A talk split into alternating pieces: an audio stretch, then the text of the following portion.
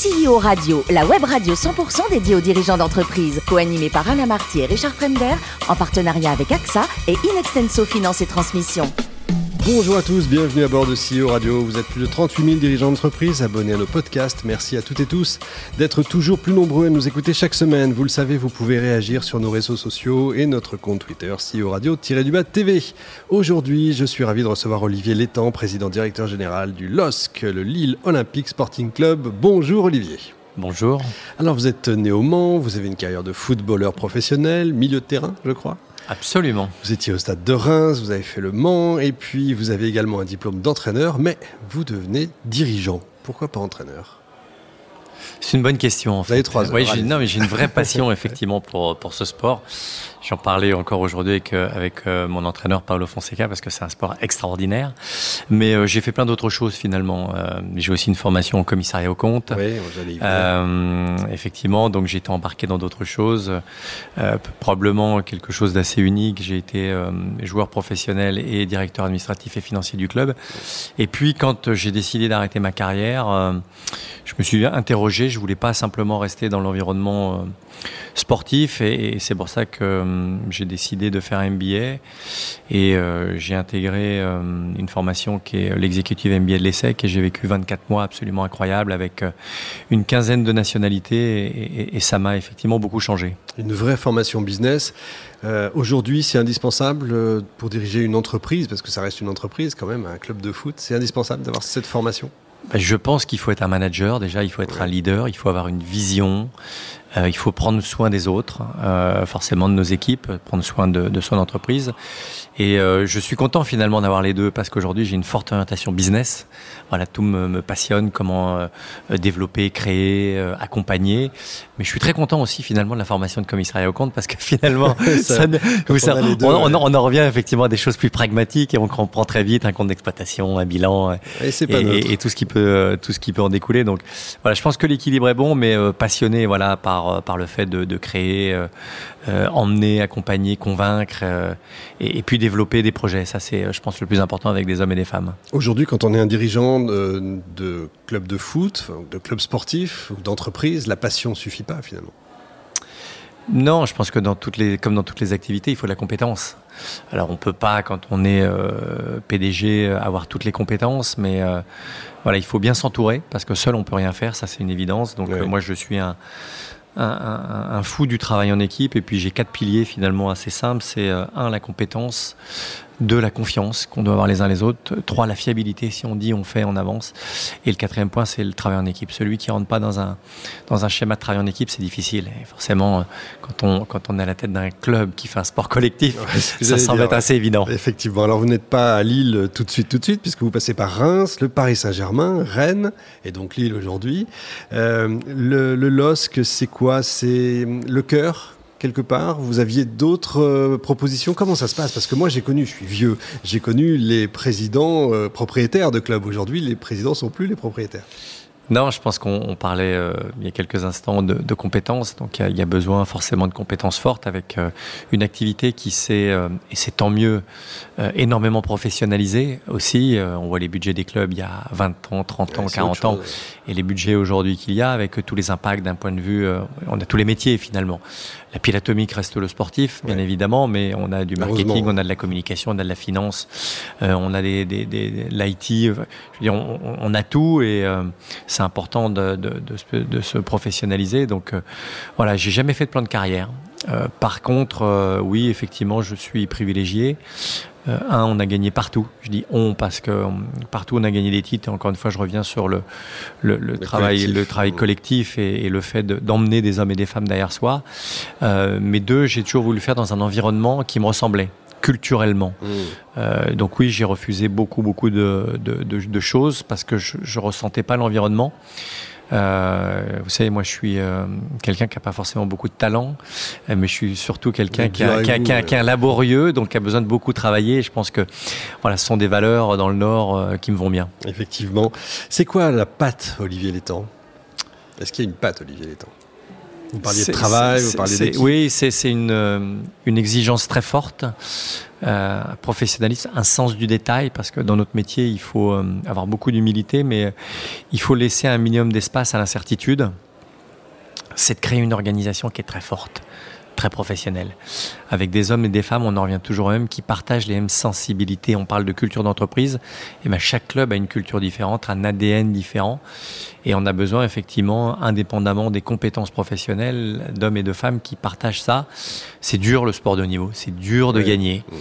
Euh, on parlait tout à l'heure d'équipe. Euh, moi, je veux pas avoir d'adversaire euh, dans notre vestiaire. Ça, c'est impossible pour moi. Si quelqu'un remet en cause le travail que tout le monde fait pour peut-être gagner, parce que dans notre activité, si on fait tout bien, peut-être seulement on va gagner. Si on fait pas bien, c'est sûr qu'on ne gagnera pas. Donc, je suis un fou de l'organisation, du détail, de l'exigence. pour pour tirer effectivement tout le monde dans le même sens et, et, et aller gagner aller gagner ça c'est on doit créer un environnement dédié à la performance pour à la fin les gagner. Si vous ne gagnez pas dans le sport de haut niveau, vous n'êtes pas crédible. Et je l'ai dit, euh, voilà, moi je suis quelqu'un de très chanceux parce que, parce que j'ai toujours été accompagné par des gens qui nous ont permis euh, de gagner des titres. C'est quand même une entreprise à part, hein, un club de foot. C'est une activité totalement à part. Si vous discutez avec, Il fou, si vous discutez avec des gens qui ont été présidents, ils vous diront aujourd'hui pour rien au monde, je voudrais faire ça. Pourtant, de très belles réussites. Je ne citerai pas de nom, mais euh, c'est quelque chose, effectivement, pour lequel vous avez raison. Je pense qu'il faut être fou. Euh, c'est euh, en permanence penser, réfléchir, et une activité dans laquelle euh, tout est déformé, euh, tout ce qui se passe dans l'entreprise, et même quand ça ne se passe pas dans l'entreprise, c'est quand même dans les médias. voilà, donc euh, j'aime à dire que le football fabrique des monstres, joueurs, entraîneurs, dirigeants, parce qu'il y a de l'argent, parce qu'il y a de la passion, parce qu'il y a de la médiatisation. C'est pour ça qu'il faut encore une fois avoir les pieds sur terre et puis la tête froide en permanence. C'est rare une entreprise où le président gagne moins que les salariés. Vous avez raison, on a une pyramide inversée finalement.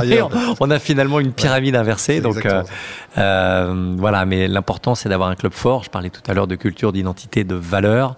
Et si vous avez un club fort, vous avez déjà une base. Et même si vous avez des joueurs effectivement qui euh, méritent de gagner beaucoup d'argent, eh ben ils savent effectivement qu'ils qui, qui sont dans un club avec une identité. Et vous savez, je dis toujours qu'on recrute pas des joueurs finalement, mais on recrute des hommes. Des hommes. Ouais.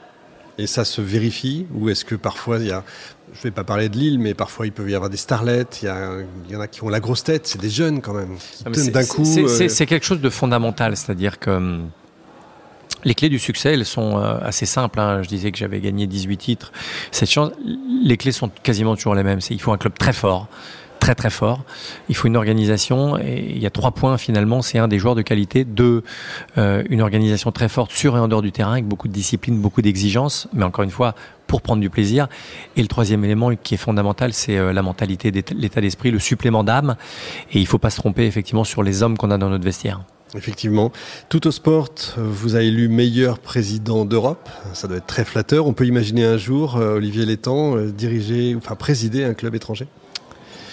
J'ai déjà eu des propositions dans ce sens-là. Euh, ça ne s'est jamais fait parce que parce que j'ai pas voulu.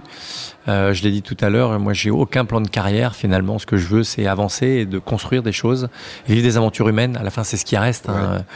Et, et euh, voilà. Donc aujourd'hui, je, je pense pas à autre chose qu'au en permanence. Et puis, on, sûr, on, verra effectivement ce que l'avenir nous apportera. Le LOSC, c'est pas évident au moment où vous arrivez, euh, avec un budget difficile à gérer, puisqu'il y a quand même un énorme déficit, hein, ce qu'on vous a laissé.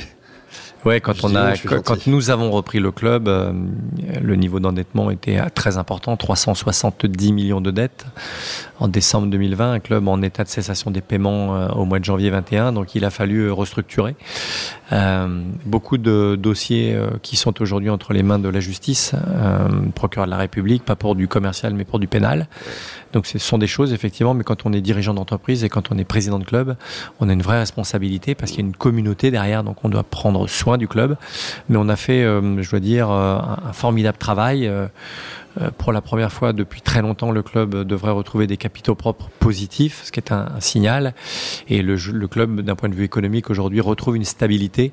C'est important tout en gardant, euh, bien évidemment, une volonté de performer d'un point de vue sportif. Un club français qui gagnerait la Ligue des Champions aujourd'hui, ça vous paraît crédible? Un club français qui ne serait pas euh, géré par un autre pays oui. Non, aujourd'hui, je pense que gagner la Champions League pour un club autre que le Paris Saint-Germain, pour, pour euh, aller dans, dans, ce que vous disiez, ça me paraît impossible parce que euh, la compétition est, est totalement euh, elle n'est pas juste avec les, les, autres pays parce on que part avec des boulets aux pieds quoi. Exactement, exactement. Euh, on va pas, on va pas se plaindre, mais il y a, y a, un niveau de de, de fiscalité, euh, de, cotisation sociale qui est très important euh, défavorablement pour les clubs français. Donc, réaliser un exploit, oui. Euh, gagner une compétition comme la Champions League, hormis le Paris Saint-Germain, impossible. Oui, je comprends. On va revenir à vous maintenant. Je crois que vous aimez le vin et c'est une image que vous utilisez quand vous recrutez des joueurs. Vous êtes bien renseigné, ouais. bravo. Euh, quand je parlais tout à l'heure, effectivement, de rencontres, non pas avec des joueurs, mais avec des hommes, des effectivement, c'est important de, de, savoir qui on va avoir euh, auprès de soi, qui on va avoir dans le vestiaire. Et j'aime utiliser l'expression avec les joueurs en disant voilà, euh, j'aime le vin, donc quand on ouvre une bouteille de vin, on verse effectivement et le vin décante. Et donc je demande aux joueurs effectivement de réfléchir parce que le niveau d'exigence est, est, très élevé. Et une fois qu'on est parti ensemble, euh, on peut pas tricher, on avance ensemble, on se regarde droit dans les yeux. À la fin, on a gagné, on n'a pas gagné, mais ce que je veux, c'est ne pas avoir de frustration, ne pas avoir de regrets. Donc avant qu'un joueur ne s'engage avec nous, je veux vraiment qu'il connaisse tout et qu'il prenne bien le temps de réfléchir. Par, parfois, pour être très franc, certains me disent au bout de 30 secondes, président, je veux venir avec vous. Ça, c'est bien. Ils ont vu le bon vin. pour finir, je crois que vous êtes un président euh, également du fonds de dotation du club. Vous voulez nous en parler peut-être un peu? Oui, je pense que c'est euh, quelque chose qui est naturel. On a la chance d'être dans une, dans une activité où euh, on peut donner beaucoup de plaisir.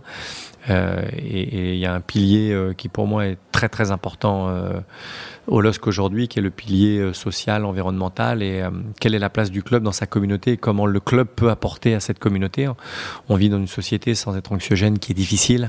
Mmh.